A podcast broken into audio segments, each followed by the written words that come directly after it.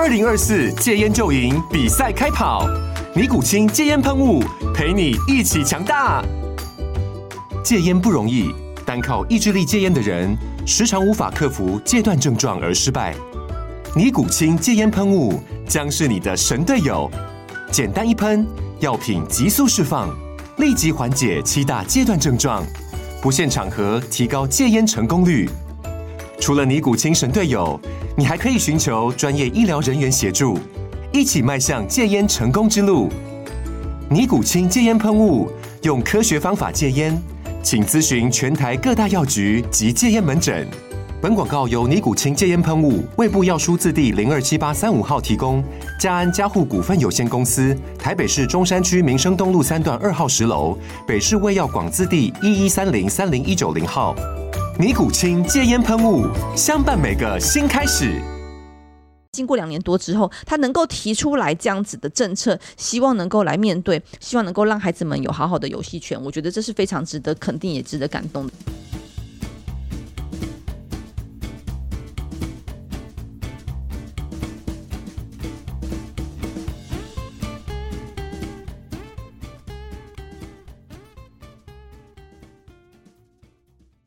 Hello，大家好，欢迎再次收听《实话实说》。上一次我们来讨论台北市长候选人们提出来的教育政策之后，还有一大部分其实没有谈到。那今天就接续着上集继续来聊一聊。首先想要跟大家谈一下，就是在实验教育的部分。但我觉得的确，实验教育或者是所谓的创新教育，其实是有越来越被重视，又或者是家长们其实有越来越希望能够选择这样的教育方式。我们看到陈时中候选人他提到的是，在创新教育的部分，其实没有提出太多具体的东西，所以觉得是比较可。可惜的，他有一些概念，希望是能够推动，但是没有看到实际上的政策的细节。那讲话的部分，他看到的也是一样，提到说他应该要来。鼓励和补助各项实验教育，包括双语、科技、人文，推动以学生为本位的高品质教育。其实这几个面向一直都有在做。那他的政策和现在在做的有什么不同？以及如何推动以学生为本位的高品质教育？因为如果是一零八课纲的情况下，原本就是希望能够是让孩子们有自我学习和自我思考的能力。所以这部分其实有点看不太出来，他跟现行的政策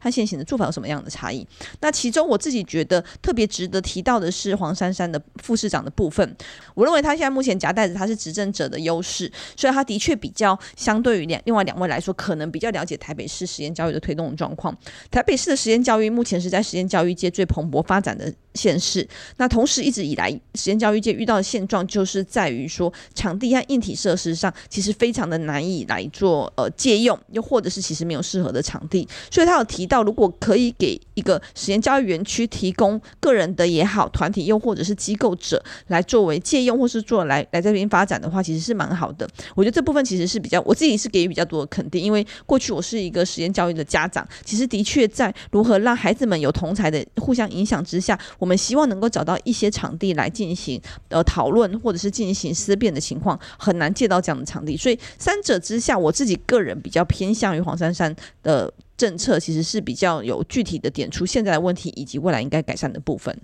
我觉得实验教育这一部分其实算是一个。呃，未来可能会越来越扩张的方向，因为我们看到实验教育的这个人口数，或者说呃选择实验教育的这个人数，其实是越来越增加。就从教育部的统计资料是越来越增加，所以其实我们也很期待说，像台北市它是资源最丰富的，而且我们也认为说它可能是呃家长们在这个多元教育的选择上面可能性最高的一个地方。呃，就是市长候选人提出什么样的政见，其实是非常重要的。那刚网友提到说，陈时中其实在这个实验教育的部分呢、啊，他没有特别的琢磨太多，那他当然有一直有去强调说，营造所谓创新教育的体验场域。其实这个政策的名称都不是很明确哦。那另外除此之外呢，我觉得蒋万委员他其实讲到说，这个补助的部分，当然补助其实很重要，而鼓励跟补助，我们在中央其实也一直争取说，不管是在这个场地的部分，甚至是学费的部分，如何让实验教育它能够真正成为一个选择，那当然它必须要尽可能的在条件上面接近国民教育的这个水准，才让大家在真正进行多元选择的时候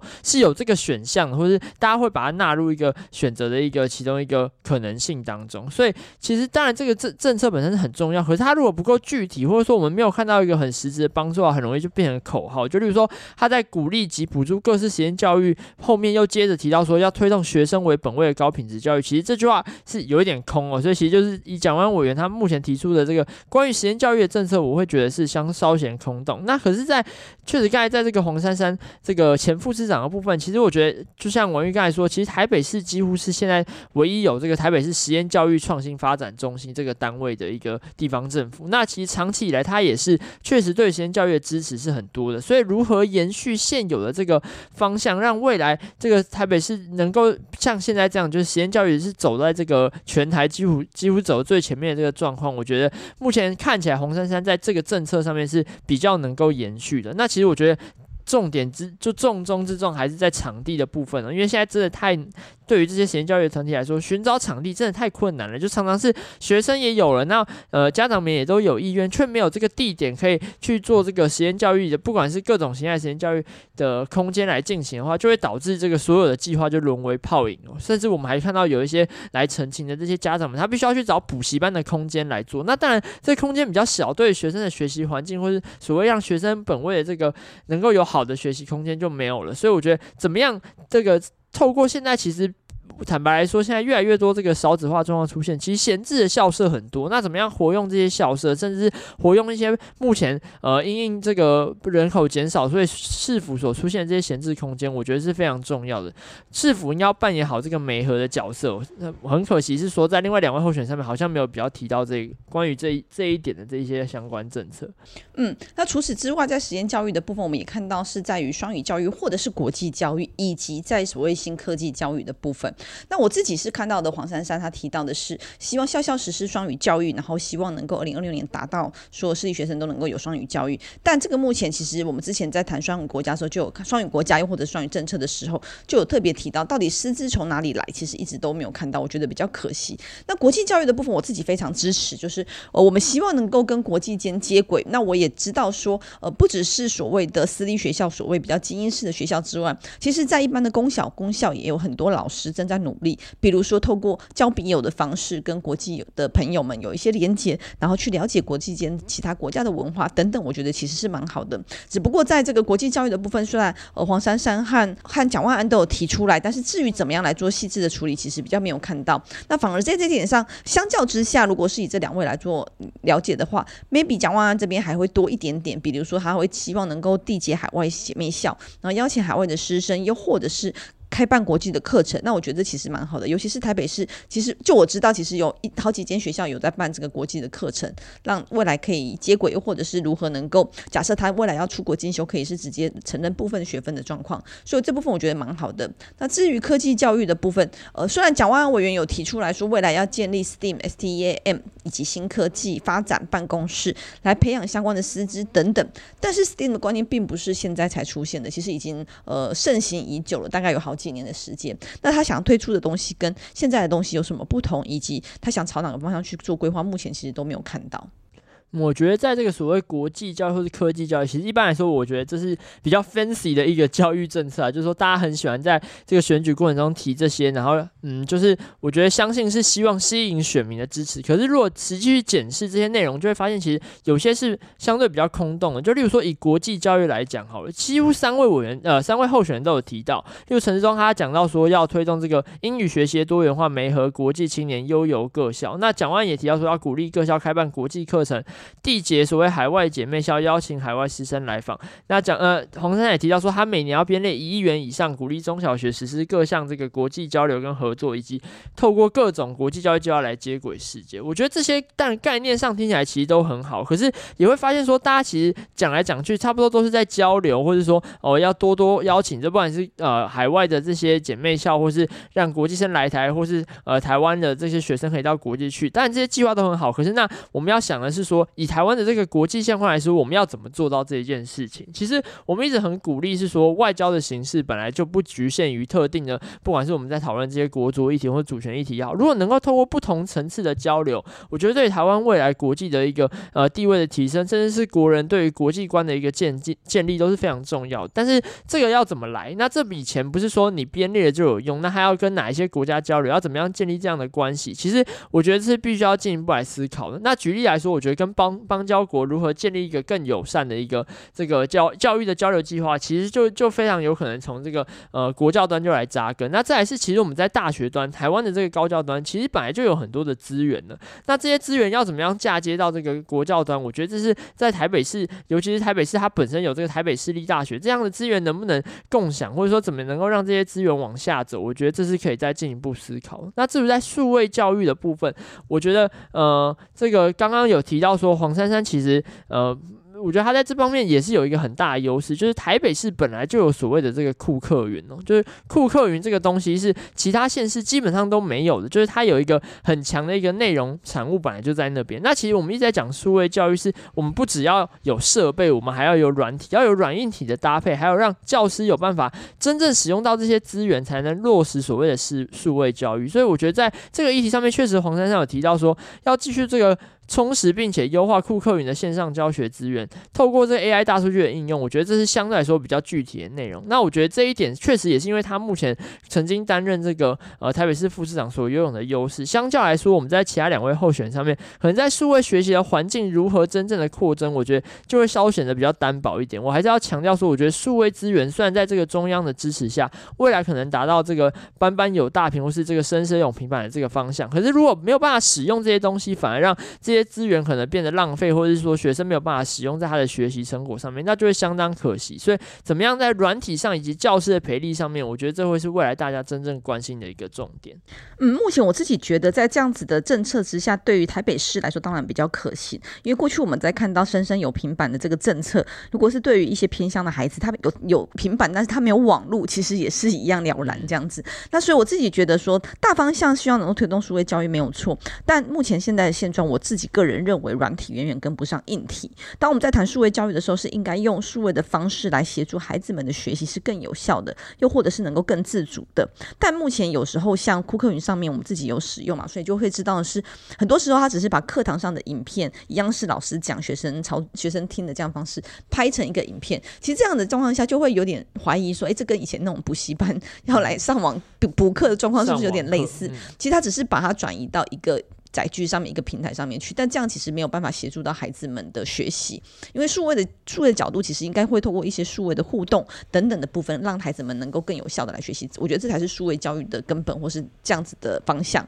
那所以这部分我自己觉得还很很需要在软体的部分。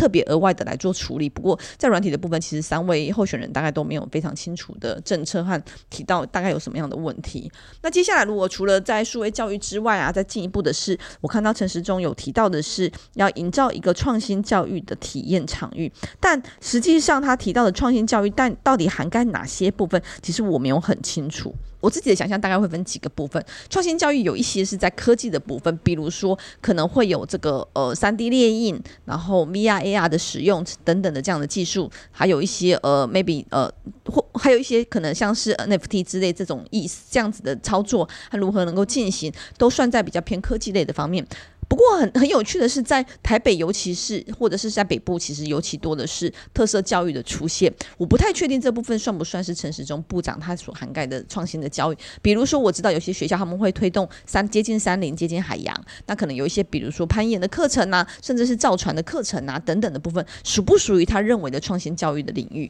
又或者是像更基本一些些的木工的课程，算不算他认为的应该要推动的部分？那如果是的话，我觉得这个体验场域其实是非常值得期待，因为过去在这些这些不论是科技方面，又或者是所谓的呃特色特色教育的部分，其实都很缺少一个场域，变成老师要在一些比较局促的空间里面来做进行。因为大多数这些场域其实蛮这些教育其实蛮重视在呃器材的使用，又或者是呃要制作出一个成成品产品等等的部分，又或者它需要一些比较大的空间来做应用。所以如果局限在校园里面的教室，其实就是有点难以施展。所以如果说它的教育的场域能够涵盖这些面向，我自己是非常乐观其成。不过目前其实是没有看到一个细节的。好，那另外我自己觉得比较特别想要跟大家分享的是，在这次的陈时中候选人的政见里面有看到他提到游戏权的问题。过去在游戏场的议题上有很多台湾其实一直没有办法处理的问题，比如说法规的建立跟国外其实没有办法比拟，所以有很多在国外盛行已久的游具完全没有办法进入到台湾，或者是没有办法被检验通过而开放。那过去在民间团体或是在当志工的情况下，在这个游戏场的法规和量能不足以及多样性不足的情况，其实有很多东西是一直没有办法推动的。那上任之后，我们也很努力的希望能够找出这个主管单位，因为那时候有点像是三不管地带，就每个单位都会告诉我，不是这个单位应该去找那个单位，那个单位又会说不是他，再去找下一个单位，然后形成一个无穷回圈。所以我们就透过一次一次的质询和一次一次的倡议和要求政策推动之下，我们终于在中央争取到一些相关的平台和相关法规的演绎的咨呃咨询的这样子的会议，那我自己也觉得非常好的是，因为当时呃主责单位最后院长是指示由社家属来做处理。那如果陈世忠部长的确在从一开始拒绝，或者是有点像是推诿卸责的，把他丢到别的单位去的情况之下，在这经过两年多之后，他能够提出来这样子的政策，希望能够来面对，希望能够让孩子们有好好的游戏权，我觉得这是非常值得肯定也值得感动的。那我也觉得非常乐见啊，就是因为我们在中央推了这么久，当时其实。针对他也咨询了不少次，或是社家属其实也咨询了不少次，终于让他把声音听进去，我觉得非常的好。嗯，其实像那个蒋委员，他过去可能在二零二一年也是有以这个立委的身份去关心检验量能跟共融游具不足的问题。其实检验量能的问题，其实当时确实是冲击很大，甚至监察院后来还有针对此案去纠正卫福部。那我想可能也是因为这样，所以陈时中前部长他可能也相对的了解或是意识到，原来这是一个非常重要的议题。其实我觉得也必须简单妈说个话，就是在这。这次选举过程中，可能他在提到游戏权的时候，有提到说，例如说，诶，先玩再做功课之类的，就是。被大家误解哦，可是可能在台湾传统文化当，大家会觉得说功课都写不完了，还玩什么？可是其实儿童游戏权它本来就是，不管是在儿童权利公约，或者说我们普遍在谈的儿童人权很重要的一部分。因为健全儿童的身心，他不可能是永远 二十四小时他都在这个准备学业或是空呃工作状态。其实我们一直说要还给孩子们一个快乐的童年，它不应该只是一句口号，我们应该更应该从制度面以及从这个硬体设施面就可以呃往这个方向来迈进。所以如何说这个不管是共融的游具也好，或是游戏。空间，甚至是我觉得更重要的是社会有没有这样的一个观念，让孩子真的能够拥有这个所谓的游戏权。我觉得这是社会目前可能还缺乏，那必须要往前走的一部分。那所以我觉得陈时中前部长他愿意在这个选这个台北市长的时候，甚至有一点逆风的去讨论这一件事情，主张说学习跟游戏其实是可以兼顾的。我觉得这一点必须要给他一点鼓励。有可能是过去他真的这个在立法院当中有被定到满头包，所以他这个有所省思哦。但是我觉得不管如何，我们是非常常乐见说。在这个台北市长这种首都之战当中的教育政策里面有出现游戏权这一点，我相信这几乎是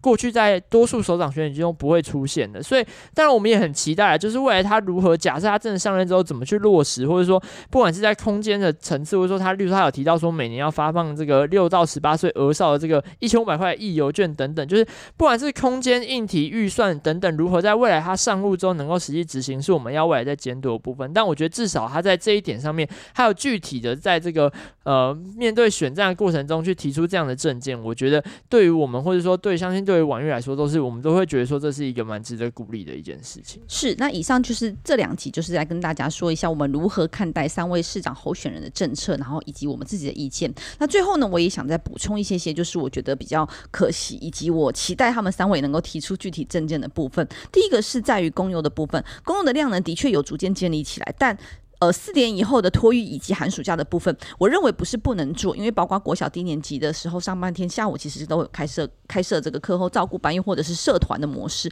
我自己觉得是可以来做规划的，而不是在幼儿园的部分就两手一摊说哦，这个没办法，就是如果你要选择，你就去念私幼。我自己觉得是一个推诿的态度啦，所以我很期待在这部分，希望能够让公幼是让家长真的能够得以选择的这样一个一个一个情况，才有办法说我们公幼总做的不错，而不是只有开了然后没有满招就说一起。是已经足够了，因为很多家长其实是想要选公幼，但没有办法去安排孩子四点以后以及寒暑假的状况。那第二个部分是，我觉得台北市尤其需要去看重的是在于我们的国教里面的国中的部分。国中的部分现在因为台北市其实非常的明显有一个非常不均匀的现象，就是所谓升学率高的学校永远都挤破头，而且该区的房价就会非常的高涨，因为要涉及多年。那我觉得这部分其实不得回避啊。虽然说我们知道你要让每个国中都能够有大家都有兴趣。然后大家都能够均一的来做选择，的确不容易。但我觉得这绝对是政府的责任，如何去弭平教育资源的差异。即便是台北市里面，我都感受到非常深刻。光是在台北市不同区，像我自己孩子念的学校，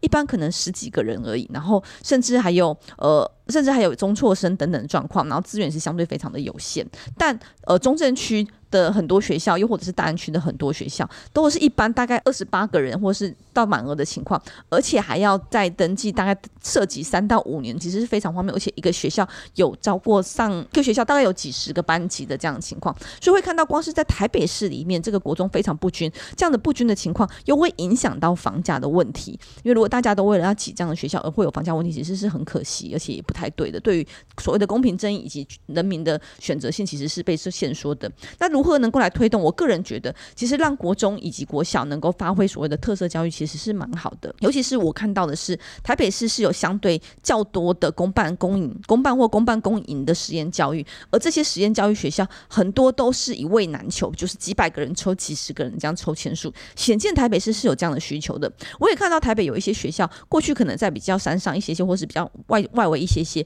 因为办了这个特色教育，因为办了这样子的不同的实验教育之后，慢慢的有一些学生们跑到那边去就读。其实这正可以解决掉我们刚才提到实验教育的推动，以及刚才国中的不均衡的问题。所以我认为这几个部分在目前三位首长都没有提到，都没有去面对和提出解方，我觉得是非常可惜，也觉得非常遗憾的。好，以上大概就是我们这一集的节目。那非常感谢大家的收听。如果你对教育台北市首长的教育政策有什么样的想象，希望跟我们交流的话，也欢迎留言，又或者是到本专来私讯我们哦。那今天节目就先到这边，谢谢大家，拜拜，拜拜。